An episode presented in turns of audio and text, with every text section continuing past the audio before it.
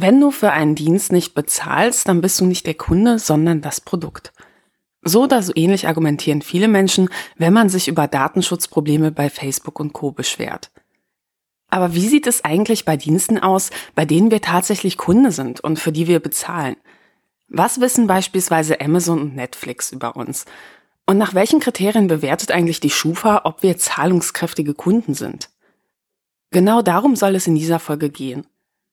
Willkommen beim Denkangebot Podcast.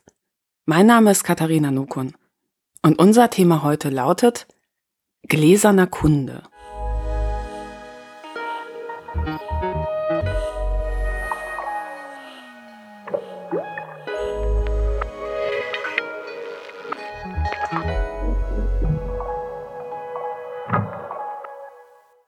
Stell dir vor, du liegst auf einer Wiese.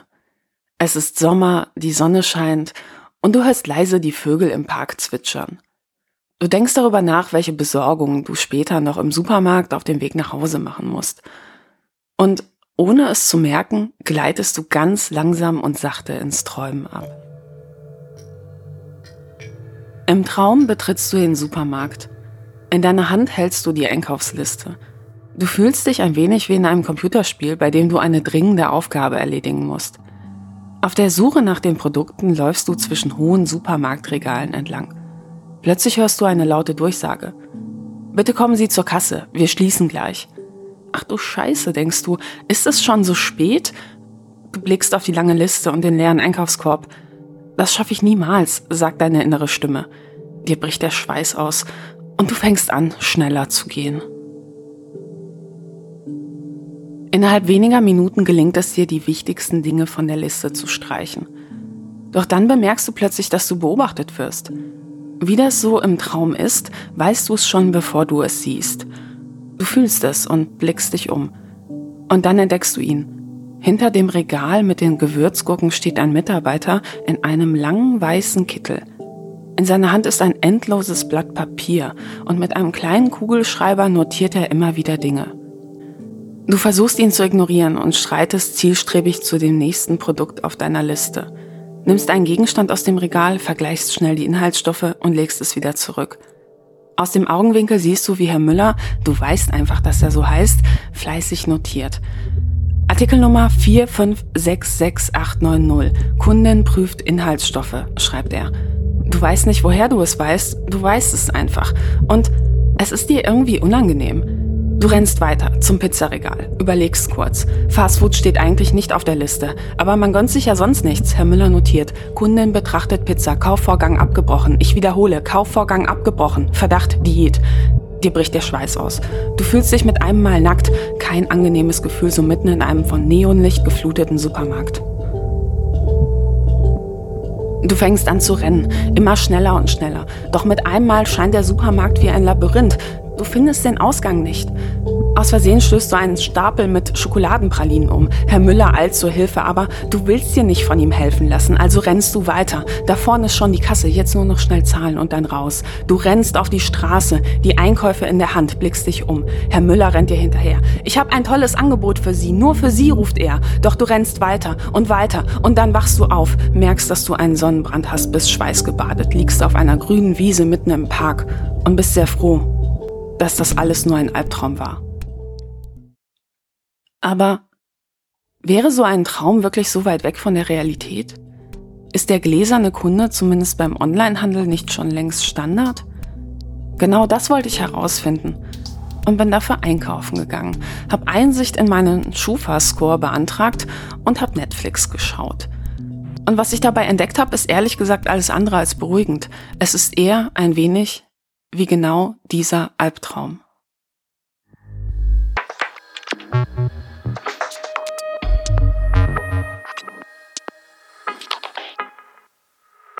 Ich muss ja zugeben, Online-Shopping ist scheiße bequem. Jedenfalls, wenn ich Glück habe und meine Bestellung nicht im berüchtigten Bermuda-Dreieck des Paketcenters Berlin-Nord-Börnecke verschwindet. Oder beim Nachbarn landet, der danach überraschend in den Urlaub fährt.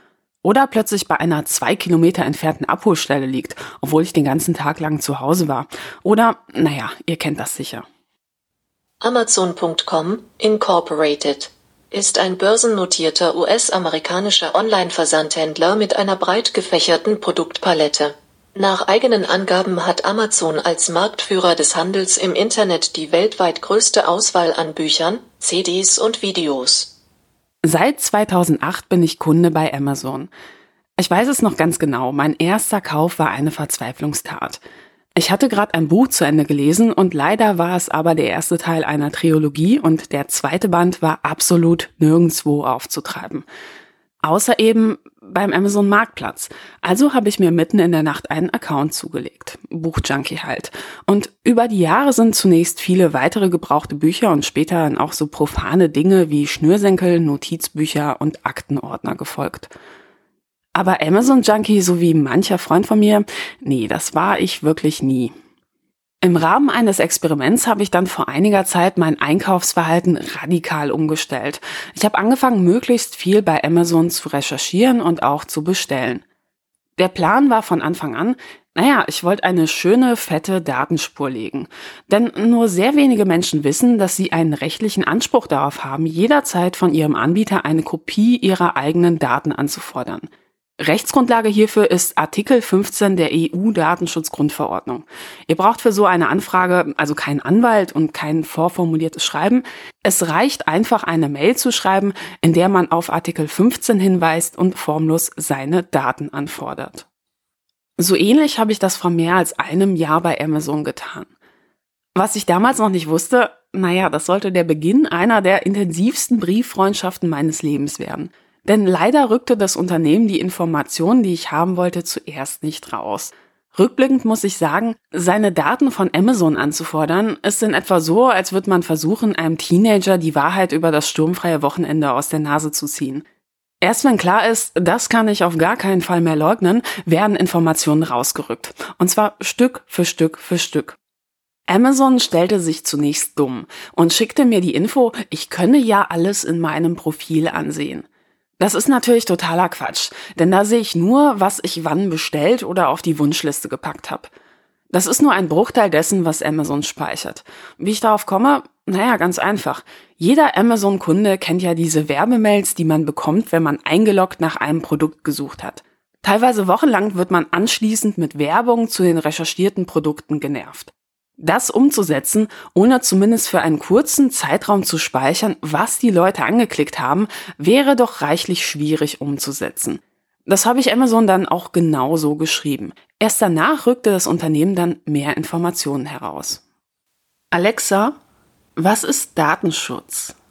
Datenschutz ist ein in der zweiten Hälfte des 20. Jahrhunderts entstandener Begriff, der teilweise unterschiedlich definiert und interpretiert wird. Alexa, was hältst du von Datenschutz? Der Schutz deiner Daten ist uns sehr wichtig. Nach einigen Monaten wurde mir eine verschlüsselte CD-ROM zugeschickt. Darauf fand ich allerlei Dokumente, etwa alle Suchanfragen, die ich in letzter Zeit so gemacht hatte, oder eine Liste mit den Infos dazu, wann ich auf welche Werbe-E-Mail reagiert hatte. Und dann war da noch so eine große Excel-Tabelle.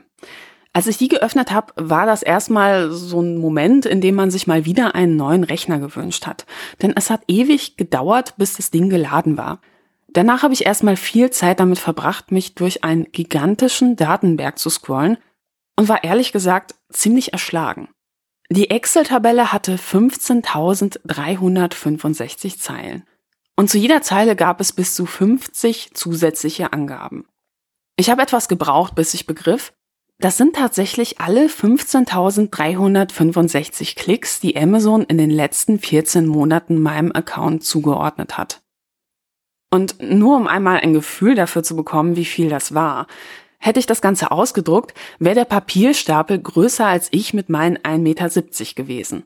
Mein Datenschatten allein der letzten 14 Monate war im Fall von Amazon also größer als ich selbst. Und das, obwohl ich trotz meiner Anstrengungen immer noch weit davon entfernt war, ein Amazon-Intensivnutzer zu sein. Als ich diesen Datenberg dann vor mir sah, verstand ich plötzlich, warum Amazon mir diese Informationen zunächst einmal vorenthalten wollte. Denn als ich so auf die Liste starte, fühlte ich mich mit einem Mal sehr nackt.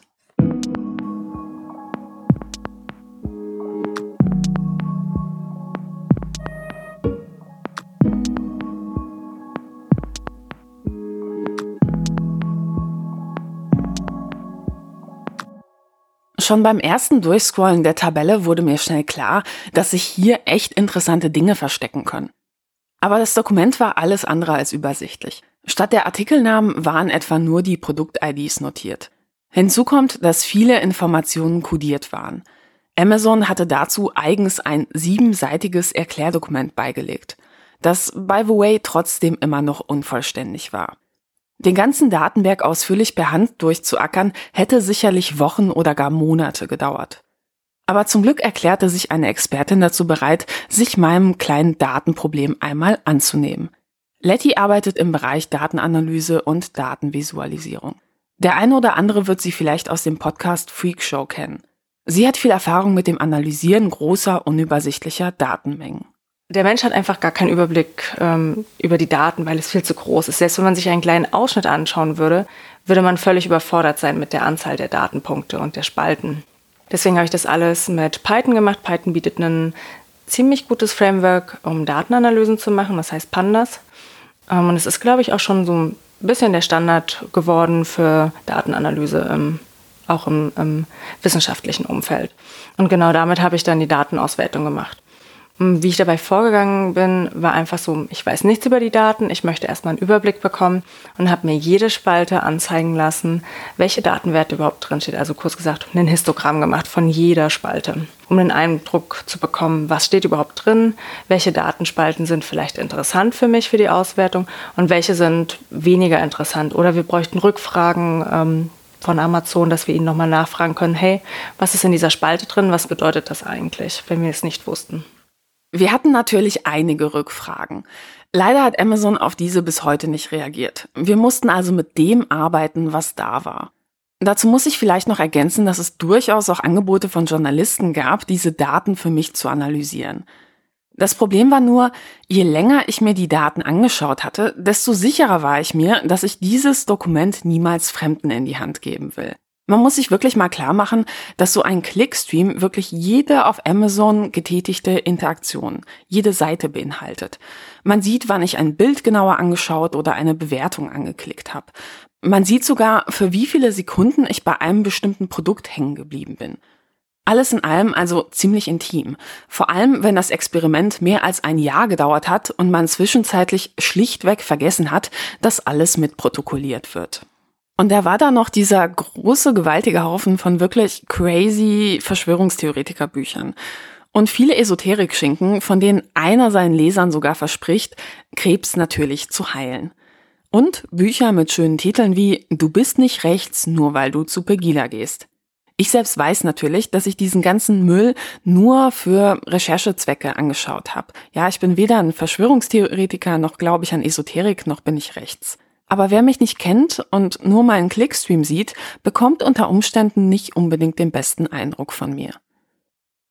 Man sollte auch nicht den offensichtlichsten Unterschied zwischen Einkaufsliste und Clickstream vergessen. Alle meine Käufe aus dieser Zeit passen, wenn ich etwas quetschen würde, auf einen einzigen Tisch in der Küche. Ich habe das mal ausgetestet. Würde ich aber alle Produkte nehmen, die ich mir auch nur angeschaut habe, würde ich schnell damit das ganze Zimmer vollstellen können. Ja, vielleicht sogar die ganze Wohnung. Und die Produkte würden dabei ganz, ganz anders aussehen. In meiner Einkaufsliste finden sich vor allem pseudo-intellektuelle Bücher. In der Rechercheliste aber findet sich von Klamotten über Alkohol bis hin zu Kosmetika so gut wie alles. Ja, was ich kaufe, ist das eine. Was ich mir aber abstrakt vorstellen könnte zu kaufen, ist in der Regel viel, viel mehr. Hinzu kommen viele weitere Datenpunkte, die gar nicht so viel mit mir, sondern vielmehr mit meinem Umfeld etwas zu tun haben. Wolfgang Tischer ist Journalist und Literaturkritiker und hat in einem Vortrag bei der Wiener Privacy Week einen weiteren Aspekt genannt, warum es durchaus problematisch sein kann, aus solchen Datensätzen Schlüsse über eine Person abzuleiten. Äh, natürlich gibt es immer Unschärfen und wird es natürlich auch dann problematisch, was ist, wenn ich nach Geburtstagsgeschenken für jemanden suche oder wenn mich eine entfernte Tante anruft und sagt, oh, ich habe da ein Leiden, kannst du mal gucken, gibt es da Bücher oder sonst wie, und man guckt dort. Äh, das ist durch eine Unschärfe, die es gibt. Und problematisch ist es nicht nur, wenn es jetzt um Romane geht. Ich meine, wenn man weiß, dass ich Krimis lese, ist eine Sache. Aber gerade wenn ich natürlich irgendwie gerade Erziehungsprobleme bei meinen Kindern habe und danach suche nach mhm. Fach- und Sachbüchern, dann wird es natürlich auch für die Händler noch viel persönlicher und privater, was, was also an die Daten geht. Dazu muss ich aber sagen, die meisten Sachen, die ich mir angeschaut habe, waren schon für mich gedacht. Trotzdem ist mir die Datenspur im Nachhinein aber irgendwie unangenehm. Vor allem dank Kombinationen wie zum Beispiel eine Flasche Schnaps und Babyprodukten wirkt mein Clickstream ehrlich gesagt nicht wie der einer Person, die man jetzt unbedingt kennenlernen möchte oder mit der man befreundet sein will. Was mir im Nachhinein auch echt unangenehm war, waren meine Schlafenszeiten. Manchmal habe ich noch um zwei Uhr nachts absolut nutzlose Sachen recherchiert. Und manchmal habe ich stundenlang Produkte verglichen, wegen einem Preisunterschied von fünf Euro und am Ende doch nichts gekauft. Das wirkt auf mich irgendwie nicht gerade nach einer sympathischen Person oder nach einer Person, die sich irgendwie entscheiden kann oder die ihr Leben gut organisiert hat. Hinzu kommen weitere Informationen. Und dann gab es auch noch relativ interessante Werte wie, in welchem Internet Service Provider Netz ist man gerade angekommen? Ist man bei der Telekom oder ist man im Uninetz? Das war schon sehr spannend, weil es ist so ein bisschen eine örtliche Begrenzung ja auch irgendwo. Und wenn wir schon bei Orten sind, man hat natürlich auch abgespeichert, in welchem Bundesland man sich gerade aufhält oder in welchem Land generell. Also schauen wir uns Amazon aus Deutschland an, schauen wir uns Amazon an, weil wir gerade im Urlaub sind und noch irgendwas bestellen wollten. Das heißt, auch das sieht Amazon in den Spalten zu sehen, wo man sich aufgehalten hat. In Deutschland, in in der Schweiz, in Österreich. Und zu welchem Zeitpunkt, das finde ich schon ein bisschen kritisch, weil man sieht, wo man im Urlaub war, wo man vielleicht gependelt ist, wenn man auch innerhalb von Deutschland pendelt. Man war vielleicht erst in Berlin, kurze Zeit später ist man in Brandenburg und auf einmal ist man in, in, in Niedersachsen. Und wenn man den zeitlichen Ablauf hat, dann sieht man ja schon, dass sich ein Mensch einfach im, im Raum bewegt. Und auch das sieht dann halt Amazon, das von wo nach wo bewege ich mich, während ich auf Amazon herumsurfe. Anhand meines Amazon Clickstreams konnte man auch sehen, wann ich in dieser Zeit wohin beruflich gependelt bin. Beispielsweise nach Kiel. Man konnte auch sehen, welche Route ich dabei genommen habe und wann ich etwa in Hamburg umgestiegen bin. Da war ich nämlich beim Freifunk Hamburg eingewählt. Man hat auch gesehen, wie oft ich in dieser Zeit an meinem Buchmanuskript in der Bibliothek gearbeitet habe. Die deutschen Unibibliotheken haben nämlich einen eigenen Internet Service Provider. Letty hat mich anschließend auf eine ganze Reihe von Datensätzen hingewiesen und die zeigen leider, an einigen Tagen habe ich beim Schreiben extrem prokrastiniert, denn ich war über eine Stunde lang bei Amazon unterwegs. Man konnte auch sehen, wie oft ich in dieser Zeit wahrscheinlich meine Eltern besucht habe. Die wohnen nämlich in derselben Region, in die ich kurz vor Weihnachten meine bestellten Geschenke habe liefern lassen. Hätte ich eine Fernbeziehung, könnte man sehen, wer wen wann wie oft besucht hat. Und so etwas sagt ja vielleicht auch etwas über den Beziehungsstatus aus. Übrigens, Amazon misst natürlich auch, wie lange eine Seite zum Laden gebraucht hat. Laut Amazon war meine Verbindung im Urlaub im Schnitt eindeutig besser als in Deutschland. Vor allem in Polen. Und das überrascht mich ehrlich gesagt nicht. Denn beim Netzausbau liegt Deutschland weltweit abgeschlagen auf Platz 31. Bei der mobilen Internetverbindung hat es sogar nur für Platz 45 gereicht. Zumindest mein Amazon Clickstream gibt diesen Ergebnissen eindeutig recht.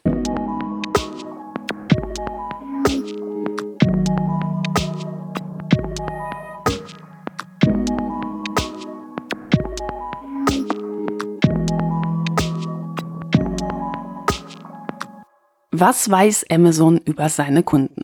Die Antwort auf diese Frage bleibt für mich leider weiterhin im Dunkeln. Denn die eigentlich interessanten Daten, die bekommt man bei so einer Abfrage nach Artikel 15 der DSGVO nicht.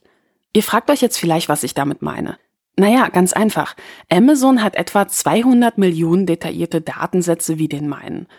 Damit kann man sicherlich eine ganze Menge interessanter Analysen machen, wenn man beispielsweise jemanden wie Letty hat oder vielleicht ein ganzes Team von Programmierern. Und wenn man die Ergebnisse aus solchen Analysen wieder auf meinen Datensatz übertragen würde, würde man viel mehr über mein Verhalten herausfinden können, als das, was auf den ersten Blick sichtbar ist.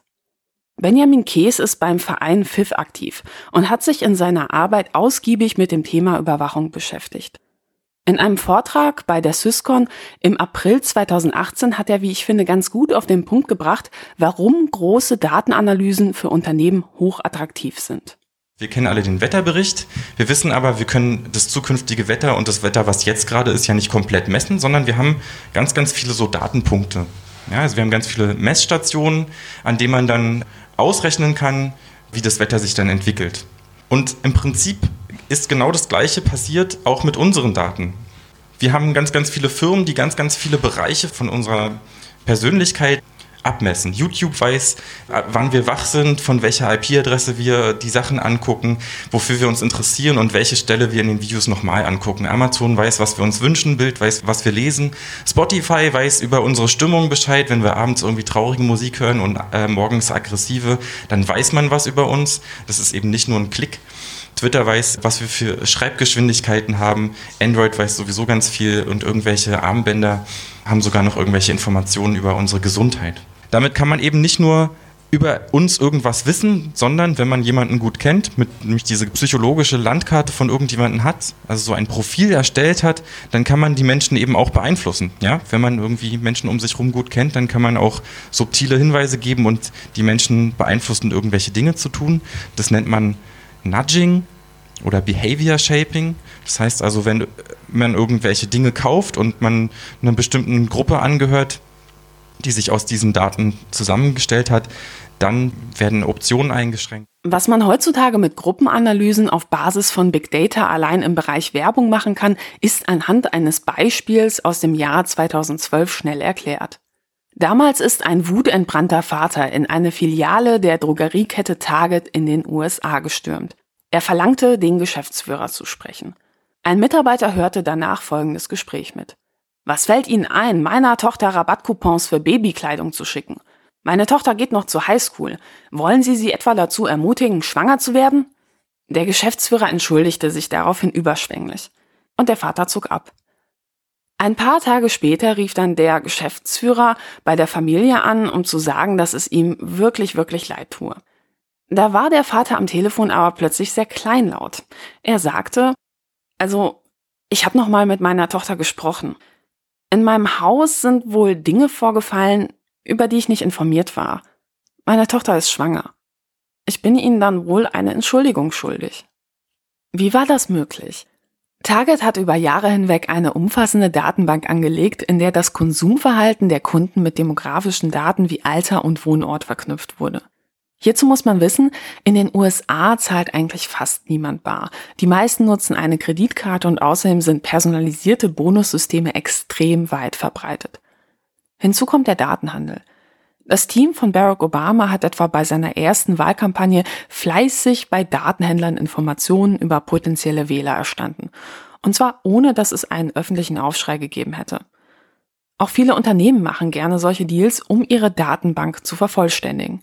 Das Datenschutzniveau ist im Vergleich zu Europa einfach extrem niedrig. Targets große Datensammlung war bereits 2012 nicht wirklich außergewöhnlich. Wir reden also nicht über einen bedauerlichen Einzelfall, sondern über etwas, das heute bei vielen Einzelhandelsketten der Standard sein dürfte. Das Datenteam von Target hat diese Informationen dann genutzt, um sich anzuschauen, ob sich das Einkaufsverhalten von Kunden, die irgendwann regelmäßig Windeln und Babybrei einkaufen, also offensichtlich ein Kind haben, ob sich dieses Einkaufsverhalten eigentlich in den neun Monaten davor irgendwie ändert. Und dabei sind sie tatsächlich auf eine Handvoll auf den ersten Blick vollkommen unverdächtiger Produkte gestoßen, die aber bei einer Häufung mit hoher Wahrscheinlichkeit ein Indikator dafür sind, dass eine Frau von ihrer Schwangerschaft weiß. Dazu gehören etwa Vitaminpräparate wie Zink oder aber eine große Tasche oder Wattepads oder der plötzliche Umstieg auf unparfümierte Pflegeprodukte. Frauen, die wissen, dass sie schwanger sind, werden nämlich oft vorsichtiger, wenn es um chemische Zusatzstoffe geht. Das Beispiel zeigt, selbst wenn wir als Kunde meinen, dass wir eine intime Information wie eine Schwangerschaft nicht preisgeben, kann ein Datenabgleich mit dem Gesamtdatensatz unser Geheimnis durchaus verraten. Solche Korrelationsanalysen, mit denen quasi über Bande nach versteckten Informationen gesucht werden kann, werden besonders dann interessant, wenn es darum geht, große Veränderungen im Leben eines Menschen frühzeitig aufzuspüren.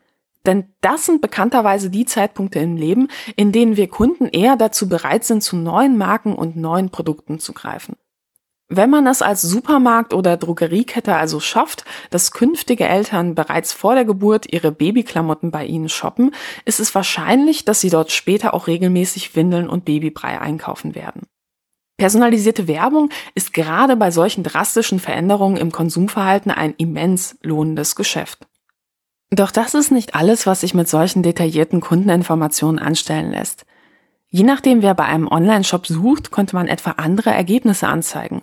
etwa mit höherer Kaufwahrscheinlichkeit bei der jeweiligen Gruppe oder aber mit einer größeren Gewinnmarge, weil man ja weiß, dass es sich um einen besonders reichen oder ähm, besonders großzügigen Kunden handelt. Und bestimmte Angebote könnten ein- oder ausgeblendet werden, je nachdem, ob man weiß, dass der Kunde am jeweiligen Wochentag wahrscheinlich anfällig für Spontankäufe ist. Laut Amazon Kundensatz ist das bei mir etwa freitags und samstags. Anhand von bekannten Eigenschaften wie etwa der Kaufkraft eines Kunden kann man auch die Produkte anders anordnen. Denn allein die Art und Weise, wie uns Produkte präsentiert werden, hat einen hohen Einfluss darauf, für was wir uns entscheiden.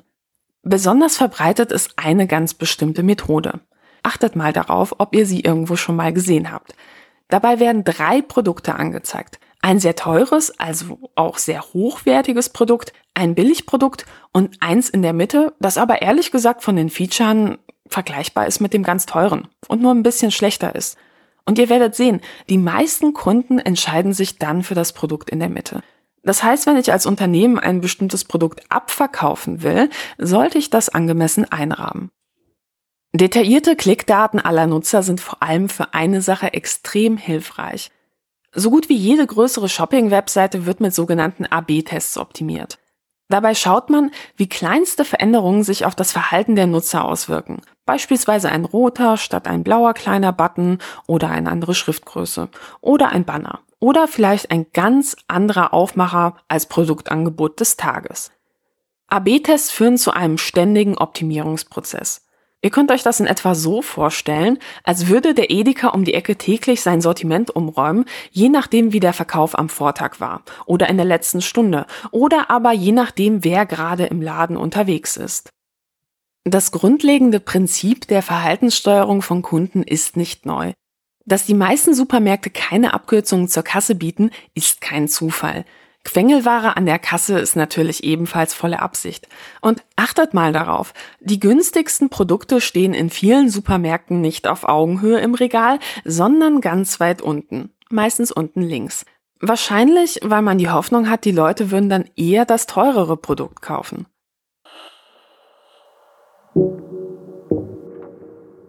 Dass menschliches Verhalten mit sehr einfachen Mitteln in eine bestimmte Richtung gelenkt werden kann, macht man sich längst nicht mehr nur bei der Werbung zunutze. Rein theoretisch wäre es ja auch möglich, die gesammelten Nutzerdaten mit einer ganz anderen Zielrichtung als mehr Konsum auszuwerten. Webseiten und Online-Shops könnten etwa nicht nur daraufhin optimiert werden, dass wir möglichst viel kaufen, unabhängig davon, ob wir es später bereuen oder nicht. Man könnte ja auch sagen, das Ziel ist ein möglichst nachhaltiges Konsumverhalten. Dafür müsste man die Kunden nicht zwingend personalisiert durchleuchten. Es reichen auch anonymisierte oder statistische Messwerte, um zu gucken, wie man bestimmte Gruppen am besten lenken kann. Alexa, was ist Nudging?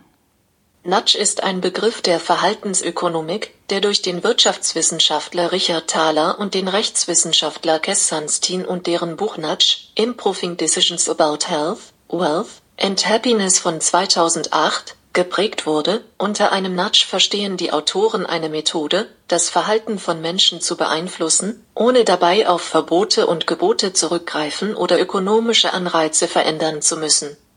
Wissenschaftler haben in einem Experiment in El Paso, Texas gezeigt, dass man derartige Methoden auch dazu einsetzen könnte, damit die Leute im Supermarkt weniger Fastfood kaufen und sich gesünder ernähren. Dazu haben sie beispielsweise im Testsupermarkt Schilder aufgestellt, die angaben, welche Früchte zu den sogenannten Top-Bestsellern gehören. Ein anderer Trick war recht unkonventionell. Sie haben einen Spiegel am Einkaufswagen befestigt. Kunden, die sich darin immer wieder selbst gesehen haben, gaben später an, dadurch quasi aus dem Kaufrausch gerissen worden zu sein. Vielleicht hat auch der Blick auf die eigene Figur dazu beigetragen, gesündere Produkte zu kaufen. Doch ob viele Unternehmen anhand der Ergebnisse solcher Studien ihr Sortiment umstellen würden, ist mehr als fraglich. Denn unser Kundenverhalten wird in der Regel nicht auf den Parameter Gesundheit oder Wohlbefinden hin optimiert. Entscheidend ist allein meist der durch uns generierte Unternehmensgewinn. Und zwar selbst dann, wenn das unserer Gesundheit oder unserem Wohlbefinden ganz klar zuwiderläuft. Warum würde sonst Schnaps als Quengelware an der Kasse ausgelegt werden? Denkt mal drüber nach.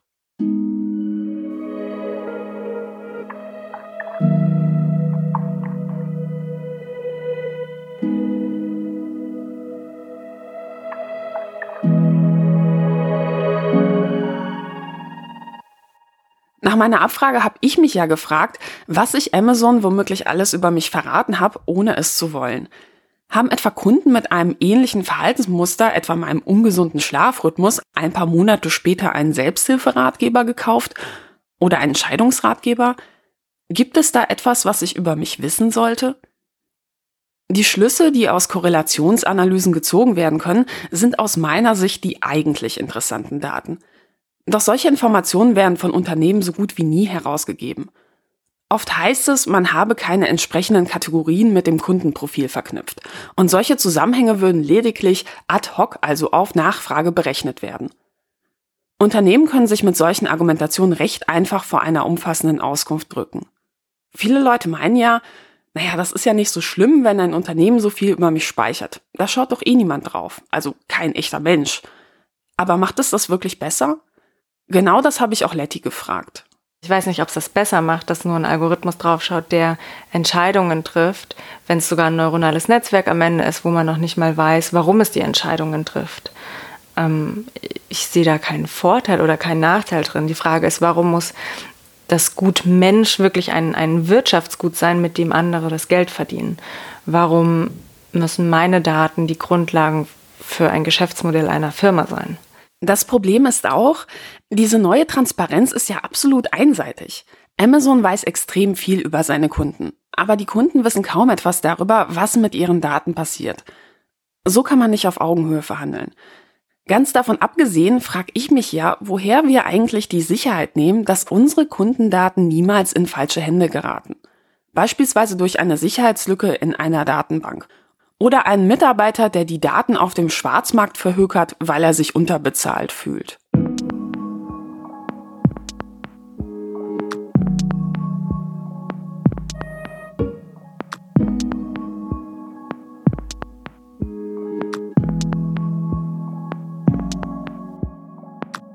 Ehrlicherweise muss man aber sagen, dass Amazon in Sachen Kundenüberwachung echt kein Einzelfall ist. Analoge Überwachungstechnologien für den Einzelhandel boomen. In einem US-Supermarkt wurden etwa Minikameras in den Regalen platziert, um den Gesichtsausdruck von Kunden zu erfassen, wenn sie ein bestimmtes Produkt anschauen. Walmart hat kürzlich einen Einkaufswagen entwickelt, der den Puls und die Temperatur der Kunden messen kann. Natürlich nur, damit in Notfällen ein Mitarbeiter schnell helfen kann. Schon klar, aber ganz nebenbei entsteht dabei eben auch ein beachtlicher Datenberg. Damit ließe sich nicht nur messen, ob mein Herz höher schlägt, wenn ich an bestimmten Produkten vorbeilaufe, in meinem Fall etwa Salton Vinegar Chips, Anhand des Datensatzes könnte man auch sehen, welche Kunden generell zu Bluthochdruck neigen. Über die Hauttemperatur lässt sich auch erkennen, ob ich gesundheitlich angeschlagen bin. Alles Dinge, die ich meinem Einzelhändler ehrlich gesagt von mir aus nicht mitteilen würde. Beim Einkaufstracking geht es eben nicht nur um Amazon. Aber wenn der größte Online-Versandhändler den gläsernen Kunden zum Standard ausruft, dann beeinflusst das auch andere Anbieter. Da heißt es dann schnell, um wettbewerbsfähig zu bleiben, müssen wir nachziehen. Letty sieht diese Entwicklung mit großer Sorge. Was passiert, wenn Amazon nicht nur seine Daten benutzt, sondern mehrere Internetanbieter einfach ihre Daten zusammenwerfen? Weil aufgrund des Cookies, den Amazon verteilt, kann man vielleicht auch sehen, auf welchen anderen Diensten von Amazon man unterwegs ist. Und wenn man herausbekommt, welche Person das dahinter ist, was passiert, wenn man sie mit Netflix koppelt? Was passiert, wenn man sich das Verhalten auf Facebook zum Beispiel dann noch zu der Person anschaut? Also Amazon kennt ja natürlich auch unsere Namen und unsere Adressen was passiert eigentlich, wenn man diese Daten zusammenwirft. Man ist halt nicht mehr nur der gläserne Einkäufer im Internet, sondern der gläserne Mensch. Die aus meiner Sicht einzig erfolgversprechende Strategie, um dieser Entwicklung etwas entgegenzusetzen, wären strengere Datenschutzvorgaben für alle Unternehmen. Doch leider sind wir davon weit entfernt.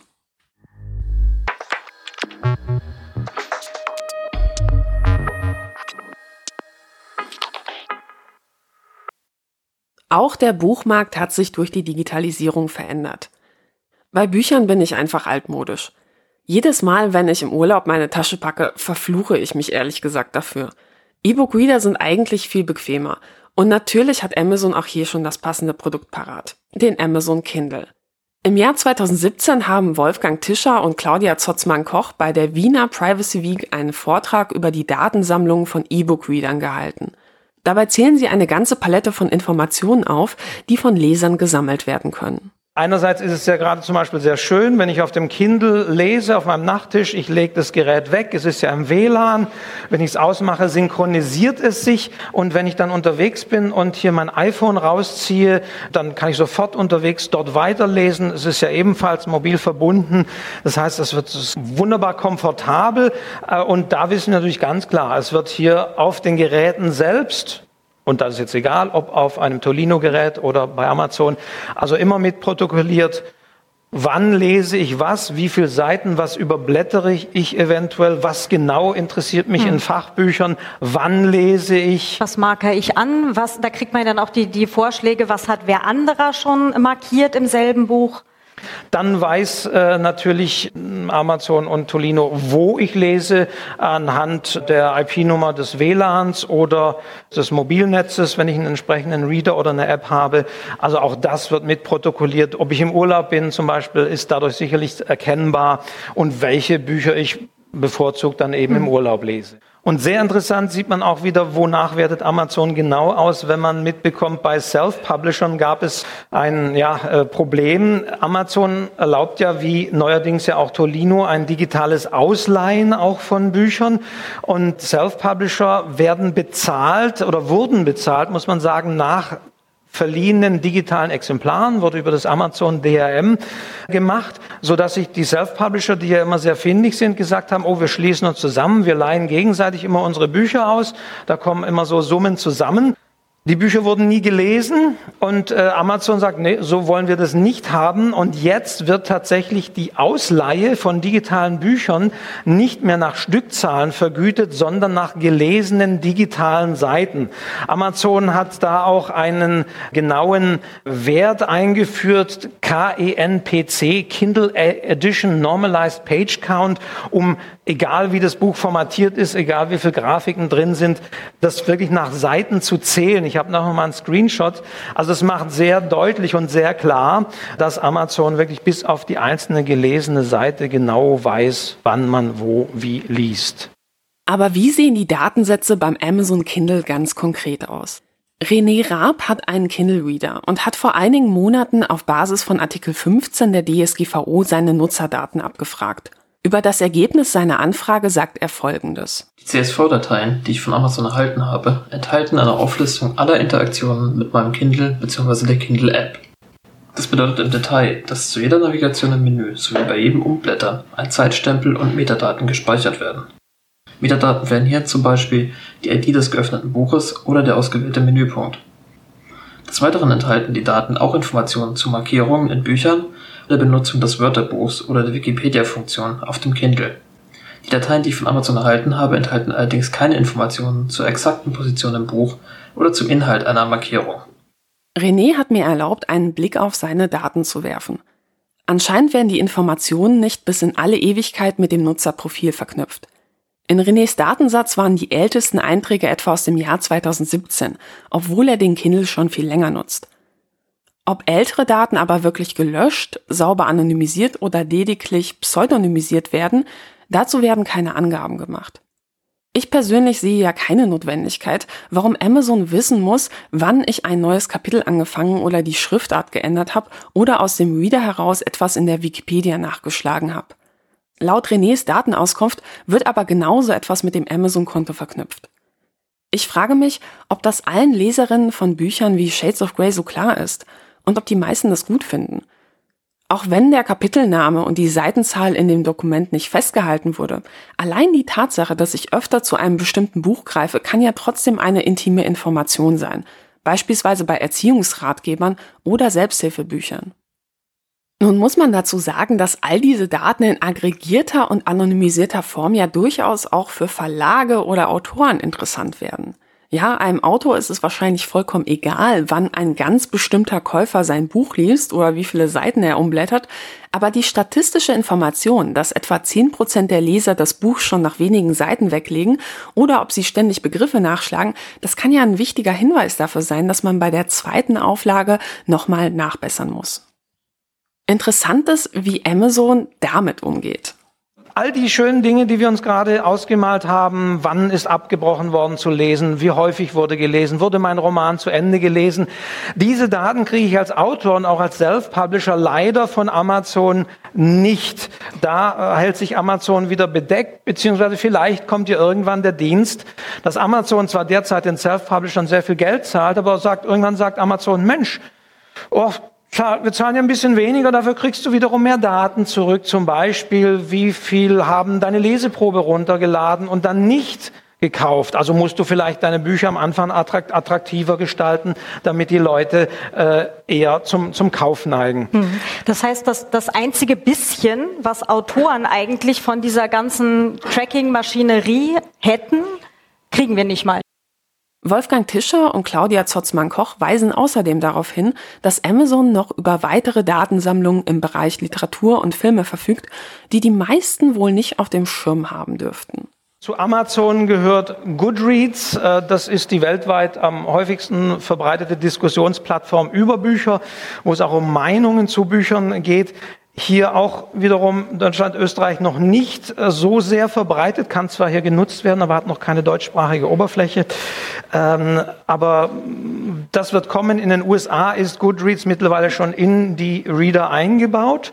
Und äh, dann passiert auf den Readern sehr viel. Und auch solche Plattformen im Übrigen wie äh, die IMDB, die Internet Movie Database, gehören äh, zu Amazon. Also auch das muss man sich immer wieder klar machen, bewusst machen, was mittlerweile alles zu Amazon gehört. Einen E-Book-Reader mit all dem Komfort zu bauen, der gar keine Nutzerdaten speichert, ist nicht ganz trivial. Doch es wäre durchaus denkbar, Geräte so zu konzipieren, dass nur ein Bruchteil der Daten an den jeweiligen Anbieter übertragen wird und die wirklich sensiblen Informationen einfach auf meinem Gerät verbleiben. Oder man könnte zahlreiche Informationen umgehend anonymisieren, also nicht mit dem Benutzerprofil verknüpfen oder viel schneller löschen. Übrigens, es gibt noch einen anderen Grund, warum ich lieber zum klassischen Buch greife. Im Jahr 2009 gab es einen großen Aufschrei, als Amazon eine Kopie des Buchs 1984 von George Orwell von zahlreichen Kindles seiner Nutzer per Fernzugriff löschte. Dabei hatten die Kunden das E-Book eigentlich ganz normal gekauft. Grund für das Vorgehen war ein Rechtsstreit. Der Verleger hätte das Buch gar nicht auf Amazon anbieten dürfen, da er die Rechte an dem Text nicht besaß. Um nicht in Grund und Boden geklagt zu werden, griff Amazon also kurzerhand auf die Privatbibliotheken seiner Kunden zu und versuchte den Fehler aus der Welt zu schaffen. Die Betroffenen bekamen zwar ihr Geld erstattet, trotzdem war das Ganze mehr als ärgerlich.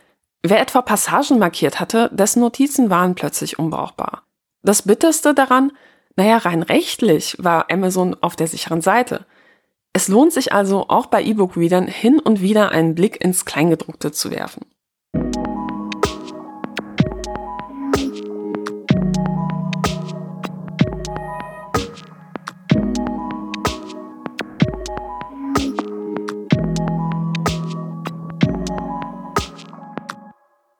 Es gibt da einen ganz wunderbaren Kurzfilm namens OK Google von Brad Gaylor und Darren Pasemko, in dem es um Sprachassistenten geht.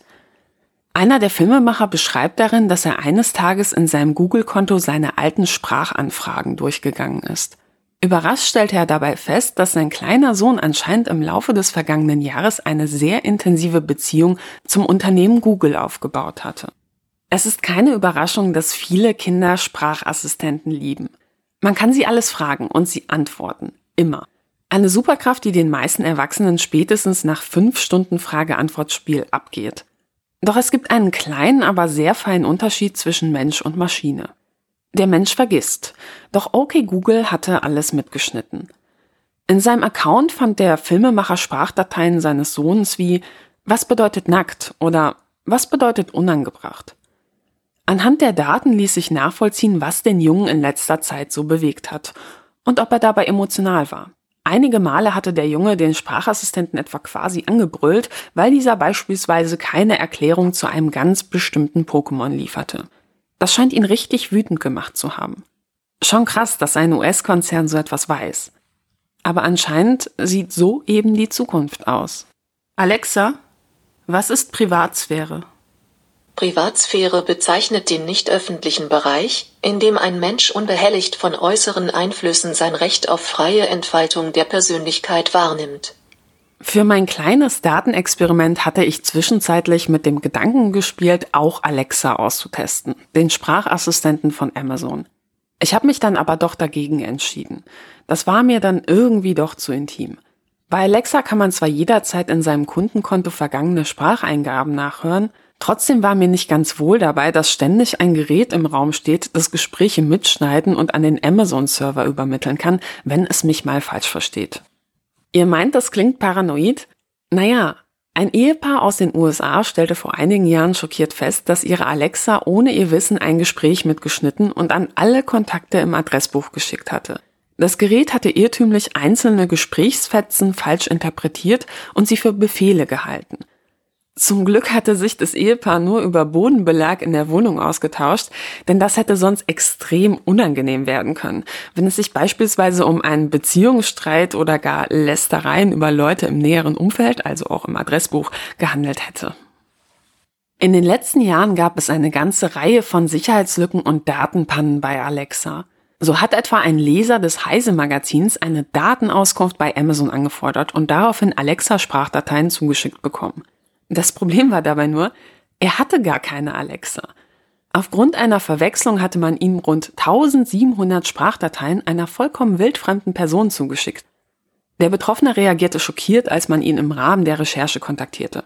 Denn, ja, wen überrascht es, Amazon hatte ihm natürlich nichts von der Datenpanne erzählt. Und da war noch etwas. Vor einigen Monaten war groß in den Schlagzeilen, dass Mitarbeiter im Auftrag von Amazon auf Kundendaten von Alexa zugreifen, um einzelne Gespräche auszuwerten. Ziel war dabei, die Software zu verbessern. Laut Bloomberg haben Mitarbeiter in neun Stundenschichten bis zu 1000 Spracheingaben pro Tag angehört und analysiert. Dabei schnappen sie natürlich auch regelmäßig beiläufige Dinge auf, wie ein schlecht gesungenes Lied unter der Dusche oder Kinderstimmen im Hintergrund. Laut dem Bericht teilten einige Mitarbeiter sogar besonders amüsante Dateien in einem internen Chat. Es soll auch Fälle gegeben haben, in denen Mitarbeiter den Verdacht hatten, eine Vergewaltigung mitzuhören. Von Unternehmensseite hieß es dann, dafür sei man nicht zuständig. Alexa, gibst du Daten an die Polizei weiter?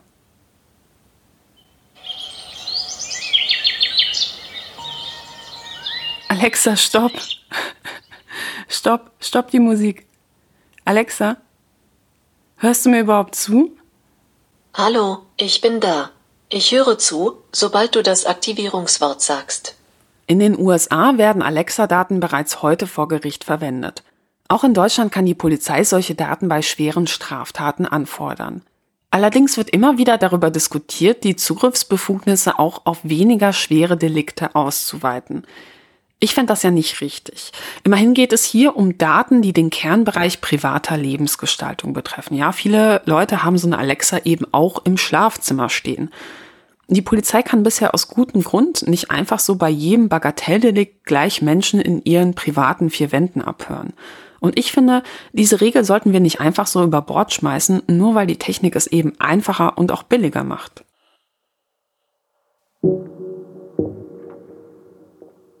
Ich hätte wirklich gerne einen intelligenten Sprachassistenten. Denn eigentlich sind die Dinger ja nicht unpraktisch. Das Problem ist eben nur, dass man bei den meisten Anbietern nie weiß, was genau mit den Daten anschließend passiert. Mir geht es dabei vor allem um die Informationen, die ich unbewusst preisgebe. Aus unserer Stimme lassen sich mindestens genauso gut Informationen ablesen wie aus unserer Mimik. An der Stimmlage erkennt man, ob ich gerade müde, traurig oder wütend bin. Technisch sind solche Analysen problemlos machbar. Amazon hat kürzlich ein Patent für eine Technologie angemeldet, mit der man anhand der Stimme erkennen kann, ob ein Nutzer gerade erkältet ist. Ja, kann ja praktisch sein, um gleich die passenden Medikamente vorzuschlagen. Zum riesigen Amazon-Imperium gehört auch längst ein Medikamenteversand. Ja, und dann gab es dann noch eine weitere Sache, die mich an Alexa gestört hat. Für diesen Podcast habe ich meiner Test Alexa eine Reihe von Fragen gestellt. Meist bestanden die Antworten aus den ersten Zeilen des jeweiligen Wikipedia-Texts zu dem Begriff. Und das fand ich ehrlich gesagt total super. Das galt allerdings nicht für Fragen, die Amazon selbst betreffen. Kostprobe gefällig? Alexa, was ist Amazon Kindle? Kindle ist eine Kombination aus den besten zweckbestimmten Lesegeräten, kostenlosen Leser-Apps für jedes Gerät und Funktionen, mit denen Kunden mehr aus dem Lesen herausholen können.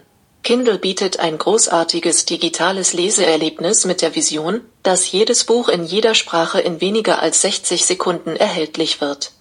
Statt einer neutralen Erklärung bekommen Nutzer hier also ein 1a Werbetext serviert. Und zwar ohne explizite Kennzeichnung. Ja, und wenn ich einkaufen wollte, lotste mich Alexa direkt zu Amazon. So als würden andere Anbieter gar nicht existieren. Ich weiß nicht, wie ihr das seht, aber unter einem persönlichen Assistenten verstehe ich jemanden, der in meinem Interesse und nicht im Interesse eines Unternehmens agiert. Und so einen Sprachassistenten, den hätte ich tatsächlich gern. Alexa ist das aber sicher nicht.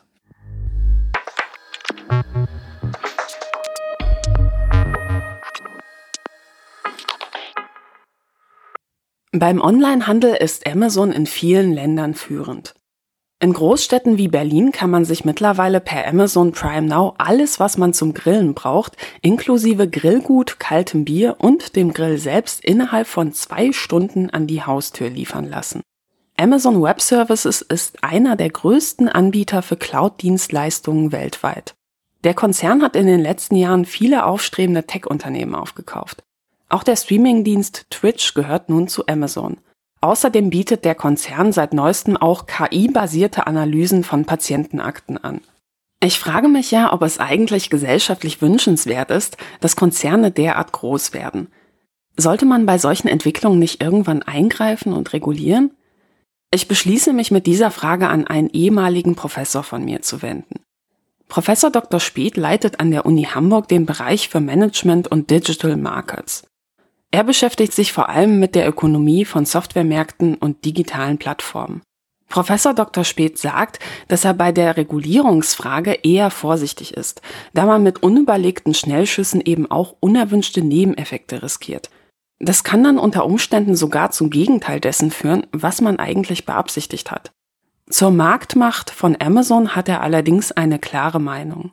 Es gibt verschiedene Aspekte bei Amazon. Zum einen, wer 50 Prozent des Online-Handels äh, für sich beansprucht, der hat natürlich eine sehr, sehr starke marktbeherrschende äh, Stellung. Das ist schon mal der eine Aspekt. Jetzt ist die Frage, ist das grundsätzlich was Schlechtes? Wenn einer einen hohen Marktanteil hat, vielleicht ist er ja einfach nur der Beste. Und da muss man natürlich auch sagen, diese Online-Plattformen haben natürlich Netzwerkeffekte. Je größer sie sind, desto nützlicher werden sie, desto mehr Leute machen mit. Und irgendwann muss man vielleicht auf Amazon verkaufen, weil man sonst gar keine Chance hat, seine Produkte zu verkaufen oder man sucht per Standard auf Amazon, wenn man irgendetwas kaufen will, weil da findet man halt am meisten. Und die Gefahr besteht natürlich dann äh, gerade, also bei, wie gesagt, fünf, ungefähr 50 Prozent des Onlinehandels ist natürlich ein Wort. Und das ist schon auch problematisch. Das andere, was Amazon problematisch macht, ist, dass sie natürlich eben nicht nur verkaufen, sondern dass sie auch durch ihre ganze Reihe an Dienstleistungen von Cloud Services ähm, bis hin zu ihren Fernsehangeboten und so weiter nicht nur über unser Einkaufsverhalten, sondern auch über unser sonstiges Verhalten extrem gut Bescheid wissen. Das wissen wir ja, wenn man verschiedene für sich harmlose Datenbanken zusammenbündelt, kann man mitunter ganz, ganz interessante und ganz, ganz heikle Erkenntnisse gewinnen. Und das ist natürlich Amazon sehr gut möglich. Also Amazon weiß natürlich sehr, sehr viel über mich als Kunden und die wissen genau, wann blättere ich meine Seiten auf dem Kindle um. Das weiß ein Buchverlag nicht, wann und oder wofür benutze ich ein Buch. Die können also genau sehen, ist mir das Buch zu schwierig, weil ich brauche sehr lange pro Seite oder gucke ich mir die Bilder vor allem an auf irgendwelchen Seiten oder, oder nicht und dann kriege ich dementsprechend andere Vorschläge. Dadurch, dass sie einfach sehr, sehr viel über uns wissen, durch die Art der Dienstleistungen, die sie uns anbieten, ist diese Marktmacht natürlich nochmal sehr viel heikler und sensitiver geworden. Staatliche Regulierung in gewachsenen Märkten mit starken Netzwerkeffekten ist keine triviale Angelegenheit. Wobei ich es persönlich ja nicht verkehrt finde, als ersten Schritt zumindest zu sagen, naja, dann entflechtet man zumindest die einzelnen Konzernteile und untersagt eine Zusammenlegung der Daten zwischen den einzelnen Bereichen. Denn genauso wie beim Strom des Amazonas speist sich auch der Datenpool von Amazon aus unterschiedlichen Nebenflüssen. An dieser Stelle konnte man ansetzen. Ganz zu schweigen von strengeren Datenschutzvorgaben für den gesamten Bereich E-Commerce. Ich als Kunde sehe ja keinen Grund, warum ein Unternehmen unbedingt speichern muss, worauf ich vor 13 Monaten um 2 Uhr nachts geklickt habe. Ich finde das übergriffig. Nach meiner Datenabfrage ist es mir sehr leicht gefallen, meine Amazon-Nutzung wieder radikal zurückzuschrauben. Gebrauchte Bücher bestelle ich jetzt statt über Amazon Marketplace direkt beim Großhändler. Macht für mich ehrlich gesagt keinen Unterschied. Obwohl doch, der Großhändler berechnet mir weniger Versandkosten. Ich habe auch Letty gefragt, ob der Blick auf meinen Amazon Clickstream bei ihr zu einer Verhaltensänderung geführt hat. Sie sagte mir Folgendes. Ich wünschte, es wäre so. Es ist leider nicht der Fall. Ich gehe nach wie vor auf Amazon und schaue mir Sachen an, für die ich mich interessiere, speichere sie mir, weil ich Amazon vielleicht nicht als primäre Einkaufsquelle benutze, aber als Gedächtnisstütze. Ähm, zum Beispiel Bücher, die ich mir noch kaufen möchte, andere Produkte, die ich einfach kaufen möchte, dass ich weiß, dass ich sie nicht vergesse. Ich wünschte, es wäre anders. Auf der anderen Seite denke ich mir, warum muss ich mein Verhalten ändern? Warum Warum kann es nicht das Grundrecht eines jeden Menschen sein, dass nicht alle Daten von einer Person gespeichert werden?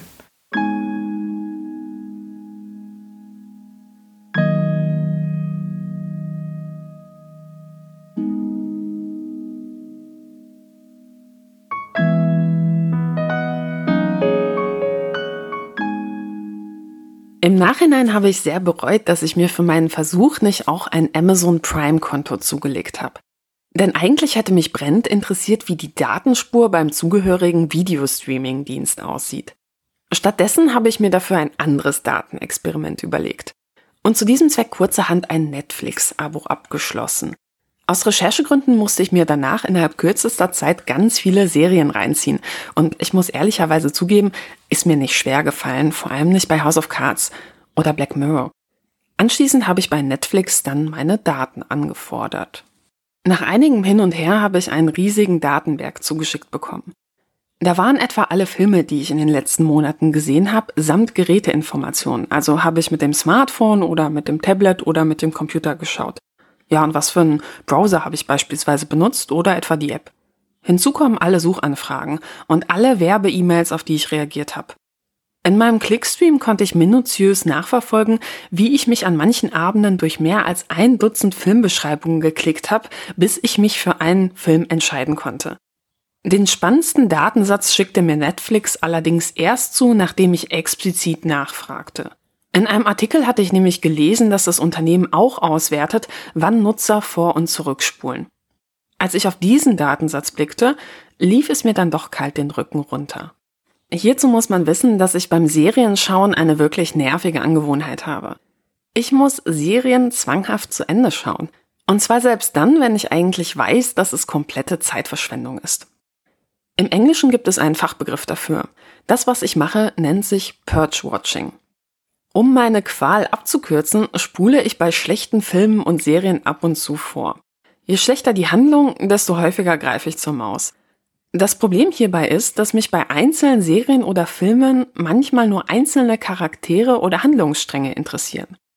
Da Netflix auf die Sekunde genau weiß, von wann bis wann, also von wo bis wo ein Nutzer vor- oder zurückspult, kann man daher auch rekonstruieren, was mich eigentlich genau interessiert hat. Im Fall der zweiten Staffel 13 Reasons Why war das etwa die Geschichte eines jungen Mädchens, das nach und nach realisiert, dass ihr Freund wahrscheinlich jemanden vergewaltigt hat. Solche Informationen lassen sich auch Monate später aus meinem Clickstream rekonstruieren. Es gibt viele unterschiedliche Situationen, in denen Menschen vor- oder zurückspulen oder auf Stopp drücken. Einige können sich nicht gut Gewaltszenen anschauen. Andere schauen sich dafür vielleicht mehrfach an. Und einige Menschen, mich eingeschlossen, schauen sich manchmal das kitschige Ende einer Serie nochmal an. Und nochmal und nochmal. Allein die Tatsache, dass ich das tue, sagt manchmal ganz schön viel darüber aus, wie es mir an dem jeweiligen Tag geht. Ja, und dann gibt es da auch noch die Menschen, die schauen sich Sexszenen mehrfach an. In meiner Datenspur findet sich so etwas zum Glück nicht, aber selbst wenn, ich glaube, an dieser Stelle will ich das nicht verraten. Lars Hohl arbeitet als Information Security Manager und mit ihm zusammen habe ich mir die Netflix-Serie Black Mirror angeschaut. Als ich ihm von meiner Anfrage erzähle, kommentiert er das wie folgt. Also wenn man früher seinen ersten Fernseher bekommen hatte und man konnte auf seinem Zimmer plötzlich Fernseh gucken, ohne dass die Eltern sehen konnten, was man sich genau anschaut, dann war das so ein, ein Blick in so eine neue Welt. Und wenn ich mir heute vorstelle, dass sozusagen der Programmdirektor von Netflix oder RTL oder welchem Sender auch immer neben mir auf dem Sofa sitzt und alles protokollieren kann, was ich mir anschaue, finde ich das schon ein bisschen spooky. Und nicht nur, weil dann da irgendwie drin steht, so, ja, irgendwie, äh, Lars hat hier folgenden Film gesehen, sondern da steht ja auch genau drin, Lars hat folgende Szene gesehen und ist nochmal zurückgesprungen. In der Wissenschaft wurde ausgiebig untersucht, ob Menschen ihr Verhalten ändern, wenn sie glauben, überwacht zu werden. Kurz nach dem NSA-Skandal ist etwa die Zahl der Abrufe für Wikipedia-Artikel rund um Themen, die mit Terrorismus in Verbindung gebracht werden können, um rund ein Drittel eingebrochen. Und das quasi über Nacht. Die Forscher sagen, naja, all diese Leute hatten wahrscheinlich nichts zu verbergen, aber sie wollten eben nicht riskieren, dass eine kurzweilige Internetrecherche für eine Hausarbeit oder ähnliches sie plötzlich ins Visier von Geheimdiensten rückt. Man weiß ja schließlich nie. Nach meiner Netflix-Abfrage habe ich auch bei mir eine Verhaltensänderung festgestellt. Als ich mir eine Dokumentation über die Ausbeutung junger Mädchen in der US-Pornobranche angeschaut habe, wollte ich kurz auf Stopp drücken, um auf die Toilette zu gehen. Dann habe ich aber gezögert. Ich habe mich gefragt, was sagt das eigentlich über mich aus, dass ich jetzt auf Stopp drücke, während ein halbnacktes, extrem junges Mädchen auf dem Bildschirm in Unterwäsche posiert? Ich weiß ja, dass ich da keine Hintergedanken habe, aber das sieht man eben im Datensatz nicht. Netflix sagt zwar, dass sie die Vor- und Rückspuldaten derzeit nicht für die Optimierung der Filmvorschläge nutzen, doch wer garantiert mir eigentlich, dass es langfristig so bleibt? Irgendwie kann ich es aber auch verstehen, dass Unternehmen natürlich gerne wissen wollen, wie eine Serie beim Nutzer ankommt. Ob Leute beispielsweise schnell aussteigen oder bei Gewaltszenen immer vorspulen, sie also eindeutig zu heftig finden. Von den Ergebnissen solcher Analysen kann ich als Kunde natürlich auch profitieren, wenn dadurch beispielsweise die neue Staffel meiner Lieblingsserie noch besser wird. Ich frage mich aber schon, könnte man diese ganze Optimierungsgeschichte nicht auch datenschutzfreundlicher umsetzen? Lars Hohl sagt dazu Folgendes. Ja, ich habe völliges Verständnis dafür, dass Daten gesammelt werden, um Sachen zu optimieren. Ja, also ich glaube, um das Produkt besser zu machen, habe ich ein Verständnis dafür und ich finde es auch legitim. Die Frage ist nur, müssen diese einzelnen Datensätze dem Humanoiden, also sozusagen dem Person, noch zugewiesen sein? Da würde ich sagen, nein, sondern es reicht aus, sozusagen Summen zu erfassen, aber es muss nicht ein völliger Datensatz mit einem transparenten Fernsehzuschauer erfolgen. Da würde ich eben sagen, nein, das ist nicht notwendig. Auch Letty teilt diese Einschätzung und sagt, dass es Alternativen gäbe. Sogar für den Fall, dass Nutzer beispielsweise sagen, ich möchte grundsätzlich nicht, dass für alle Ewigkeit gespeichert wird, welche Filme ich gesehen habe, trotzdem möchte ich aber gute Vorschläge bekommen. Man muss Daten nicht zu einer konkreten Person zuordnen können, weil es interessiert niemanden, wer ich als Person bin, wohingegen aber es vielleicht interessant ist, wenn man weiß, Menschen, die einen, einen Film gesehen haben, könnten sich auch für andere Filme interessieren, weil es einfach eine Häufigkeit war. Also, also es kann ja ein, eine Entität sein in der Datenbank, die sagt House of Cards, wurde häufig zusammengeschaut mit West Wing. Es ist eine ähnliche, ähnliche Konstellation. Es ist eine Politikserie. Ähm, also warum muss dieses gesehen haben zu einer Person, äh, an eine Person geknüpft sein und nicht an die Entität Film? Dass diese, diese Verhältnisse gespeichert werden. Also es muss nicht immer Personendaten gespeichert werden, um ein Verhältnis zwischen Filmen als Beispiel aufzuzeigen. Netflix ist natürlich nicht der einzige Streamingdienst, der viel über seine Nutzer speichert. Da sollte man sich bloß nichts vormachen. Die österreichische NGO Neub hat vor einiger Zeit Auskunftsanfragen auf Basis von Artikel 15 der EU-Datenschutzgrundverordnung an eine ganze Reihe von Streaming-Anbietern verschickt. Die Antworten fielen allerdings alles andere als befriedigend aus. Das sagt jedenfalls Max Schrems, Vorsitzender und Gründer von Neub. Aber man kommt, bekommt oft eigentlich nur die Rohdaten, aber nicht zum Beispiel, woher die kommen, wohin die gehen. Viele der Rohdaten sind so ähm, skurril und solche haben irgendwelche nur irgendwelche Zahlenreihen, die man eigentlich ohne Kontext überhaupt nicht erklären kann, was das sein soll. Und da kriegt man eher so einen Dump, der eigentlich wenig bringt. Wir haben entsprechend jetzt mal zehn Beschwerden dazu eingebracht bei verschiedenen Streaming-Dienste-Anbietern, um eben herauszufinden, was da genau noch zusätzlich da ist und wie man diese Rechte auch ordentlich durchsetzen kann. Es gibt im Rahmen von den Auskunftsersuchen sehr gewisse Punkte, die noch unklar sind an der DSGVO. Und das war auch interessant, wenn wir praktisch jeden dieser Punkte eigentlich in diesen Beschwerden mal drinnen haben. Und damit kann man eigentlich vieles für diese Auskunftsersuchen wahrscheinlich ähm, jetzt mal klären lassen, was da eigentlich zur Verfügung gestellt werden muss und wie und warum und so. Die Beschwerden selbst, die liegen jetzt bei den verschiedenen Datenschutzbehörden. Da sollten wir eigentlich jetzt dann im nächsten halben Jahr wahrscheinlich die ersten Entscheidungen sehen. Und sobald das passiert ist, gibt es dann die Möglichkeit, dass das noch vor die Gerichte zieht. Es kommt dann immer darauf an, wer gewonnen und wer verloren hat und in welchem Land dann jeweils die Zuständigkeit ist. Mm, aber dann gibt es noch eine Runde von sozusagen Gerichtsentscheidungen wahrscheinlich zu diesen Fragen, falls es wirklich Fragen sind, die größere Probleme ergeben. Es kann auch passieren, dass einzelne von diesen Punkten wirklich ähm, auch auf europäischer Ebene gelöst werden müssen, weil es einfach bisher noch keine abschließende Meinung dazu gibt.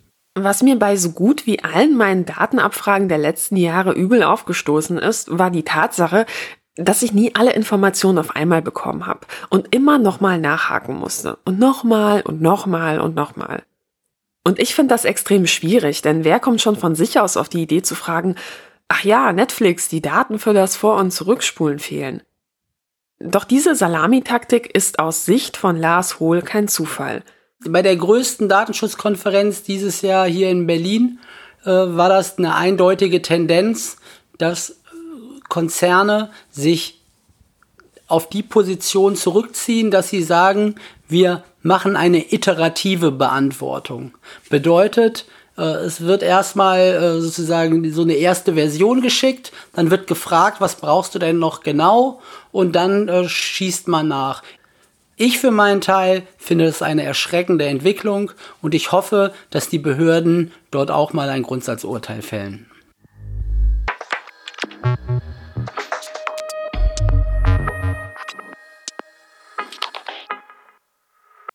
Ein paar Monate nach meiner ersten Netflix-Abfrage passiert dann noch einmal etwas ganz Spannendes. Netflix bringt ein neues Format auf den Markt. Beim Film Black Mirror Bandersnatch können die Zuschauer in die Rolle des Hauptcharakters schlüpfen und an vielen Stellen des Films selbst Entscheidungen treffen. Ja, und je nachdem, wie man handelt, sieht man dann auch einen vollkommen anderen Film, da Netflix mehrere alternative Handlungsstränge parallel abgefilmt hat. Die Entscheidungen fangen am Anfang recht harmlos an. Zu Beginn wird man etwa gefragt, ob man lieber die einen oder die anderen Frühstücksflocken essen will. Doch schnell wird klar, dass es dabei nicht bleibt. Denn der Typ, den man spielt, wird zunehmend paranoid und hat anscheinend echt einen an der Waffel. Er fühlt sich verfolgt und versucht, eine große Verschwörung aufzudecken. Allerdings weiß man dabei nie ganz genau, ob er sich das nicht vielleicht auch nur einbildet. Irgendwann wird der Zuschauer gefragt, ob der Typ seinen Vater töten soll.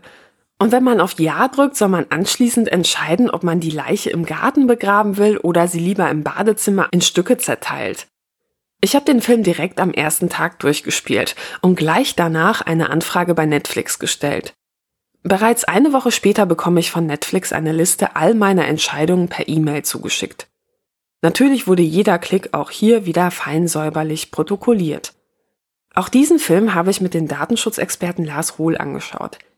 Er sieht das Ganze rückblickend wie folgt. Ja, überraschend war es ja eigentlich nicht. Ne? Also wir sind ja beide sehr äh, datenschutzaffin und es ist klar, dass wenn irgendwo etwas, äh, eine Entscheidung getroffen wird, diese auch erfasst wird.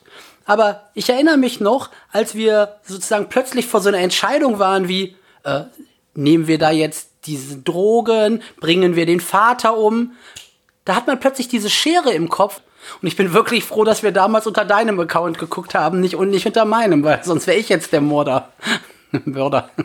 Ich glaube ja, dass solche Videoformate die Zukunft sein können. Sie machen nämlich extrem viel Spaß.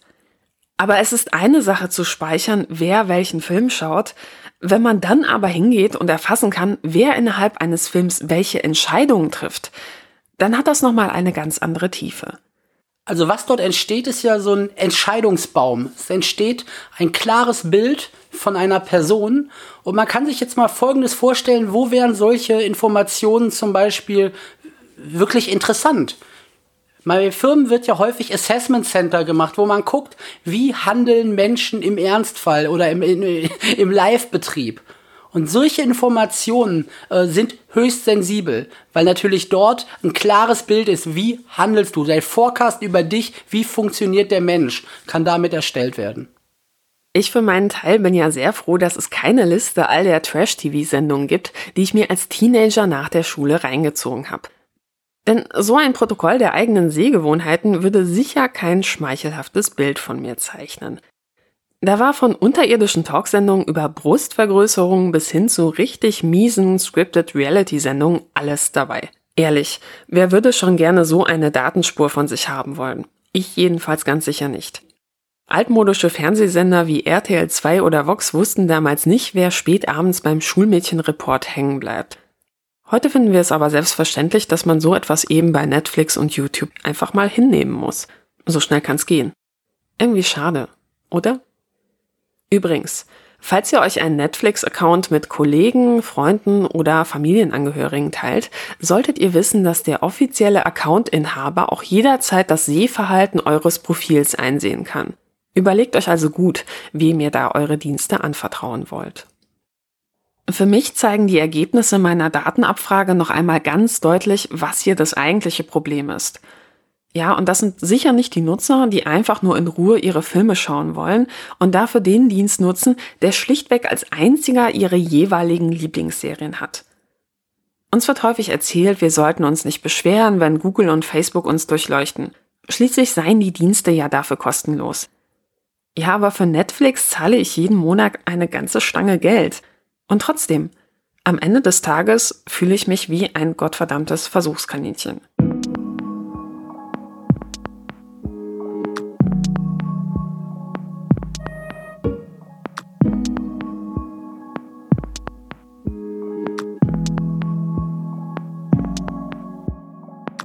Ich kann mich zwar dazu entschließen, bestimmte Dienste nicht mehr zu nutzen oder zumindest versuchen, bei den jeweiligen Datenschutzeinstellungen das Maximale rauszuholen. Bei einigen Datensammlungen hat man aber nicht mehr wirklich eine Wahl. Sie sind quasi zum Standard geworden. Bei vielen größeren Anschaffungen willigt man ein, dass eine Schufa-Abfrage vorab getätigt werden darf. Etwa, wenn man einen neuen Handyvertrag unterschreibt, ein Bankkonto eröffnet oder eine Kreditkarte haben will. Und ohne vorgelegte positive Schufa-Auskunft braucht man sich in Städten wie Berlin keine Hoffnung darauf zu machen, dass man von einem Vermieter auch nur angeschaut wird. Aber wie funktioniert die Schufa eigentlich? Auf dem CCC-Kongress im Jahr 2018 hat Arne Semsrott von der Open Knowledge Foundation das in einem Vortrag, wie ich finde, super erklärt. Ganz viele Menschen, äh, die nicht so viel mit der Schufa zu tun haben, denken tatsächlich, dass die Schufa eine Behörde sei. Aber die äh, Schufa ist ein Unternehmen, das auch die Berechnungsmethoden von den sogenannten Schufa-Scores nicht offenlegt. Also man, man redet ja so von den Schufa-Scores, die die Wahrscheinlichkeit berechnen sollen zumindest, nach der jemand einer Kreditforderung nachkommt oder nicht. Es gibt tatsächlich nicht nur ein Schufa-Score pro Person, es gibt sehr viele, knapp ja so 16 Scores, die die Schufa pro Person berechnet. Und wie sie aber auf diese Scores kommt, das ist ein Geschäftsgeheimnis. Das äh, ist auch schon gerichtlich so festgestellt worden vom Bundesgerichtshof. Die Schufa muss diese Berechnungsmethoden Methoden hinter diesem Score nicht offenlegen. Genauso wie bei Amazon und Netflix kann man auch bei der Schufa eine kostenlose Auskunft anfordern. Das habe ich natürlich gemacht, aber so wirklich viel konnte ich aus dem Ergebnis nicht rauslesen. Außer der Information, dass ich angeblich in einem gewerblichen Gebäude lebe und extrem kreditwürdig bin. Was auch immer das heißen soll. Und in den letzten zwölf Monaten hat niemand meinen Score abgerufen. Aber wahrscheinlich liegt es auch an meinem langweiligen Konsumverhalten. Ganz so sieht das sicher nicht bei allen Menschen aus. Daher habe ich mich mal umgehört, was andere Leute bei ihrer Schufa-Auskunft so zu sehen bekommen haben.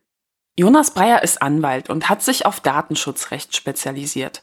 Vor vielen Jahren hat er einmal bei der Schufa angefragt, was sie eigentlich so über ihn gespeichert haben. Dabei hat der Jurist eine kleine Überraschung erlebt. Das Interessante war nun bei dieser Auskunft oder beim Ergebnis dieser, äh, dieser Auskunft besser gesagt, dass ungefähr, ich weiß die Zahl nicht mehr genau, aber dass so ungefähr 40 Prozent aller Daten eigentlich falsch waren.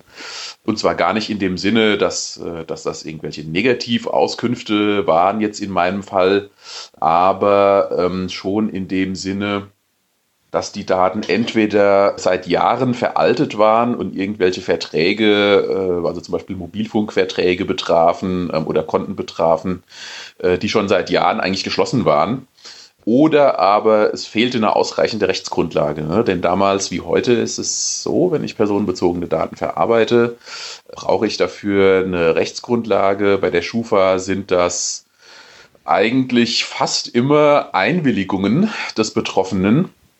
Das ist also das, was man dann beim Kontoantrag und so unterschreibt. Und diese Einwilligungen waren entweder nicht vorhanden oder sie waren aus irgendwelchen Gründen unwirksam.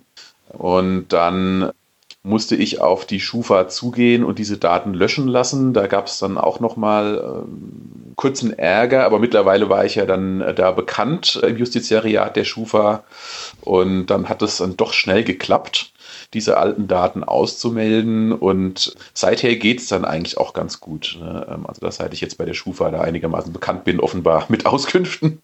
Durch seine Anfrage hat er außerdem herausgefunden, dass eine Bank, bei der er Kunde war, regelmäßig ohne ersichtlichen Grund mehrfach seine Scoring-Werte bei einer Auskunftei abgefragt hat. Warum weiß er bis heute nicht. Vielleicht wollte die Bank aber sehen, ob sich seine finanzielle Lage in dieser Zeit verbessert oder verschlechtert hat. Bei einer radikalen Veränderung kann man ja vielleicht drüber nachdenken, ihm einen Kredit anzubieten oder aber, wenn es besonders gut läuft, ein attraktives Aktienpaket aufzuschwatzen.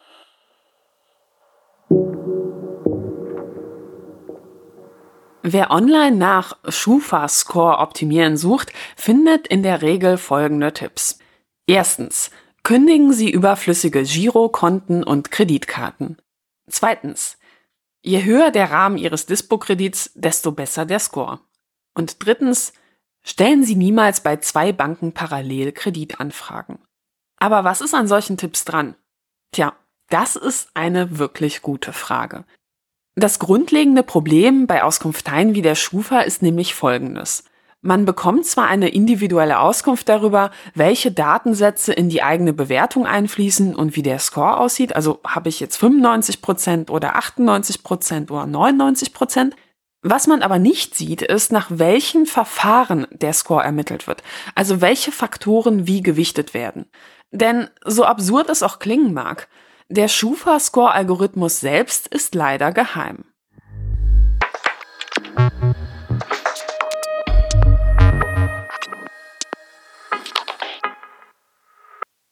Ist es nicht ganz schön strange, dass beispielsweise die Entscheidung, ob eine junge Familie einen Baukredit bekommt, von einer Zahl abhängt, bei der keiner so richtig weiß, wie sie berechnet wird?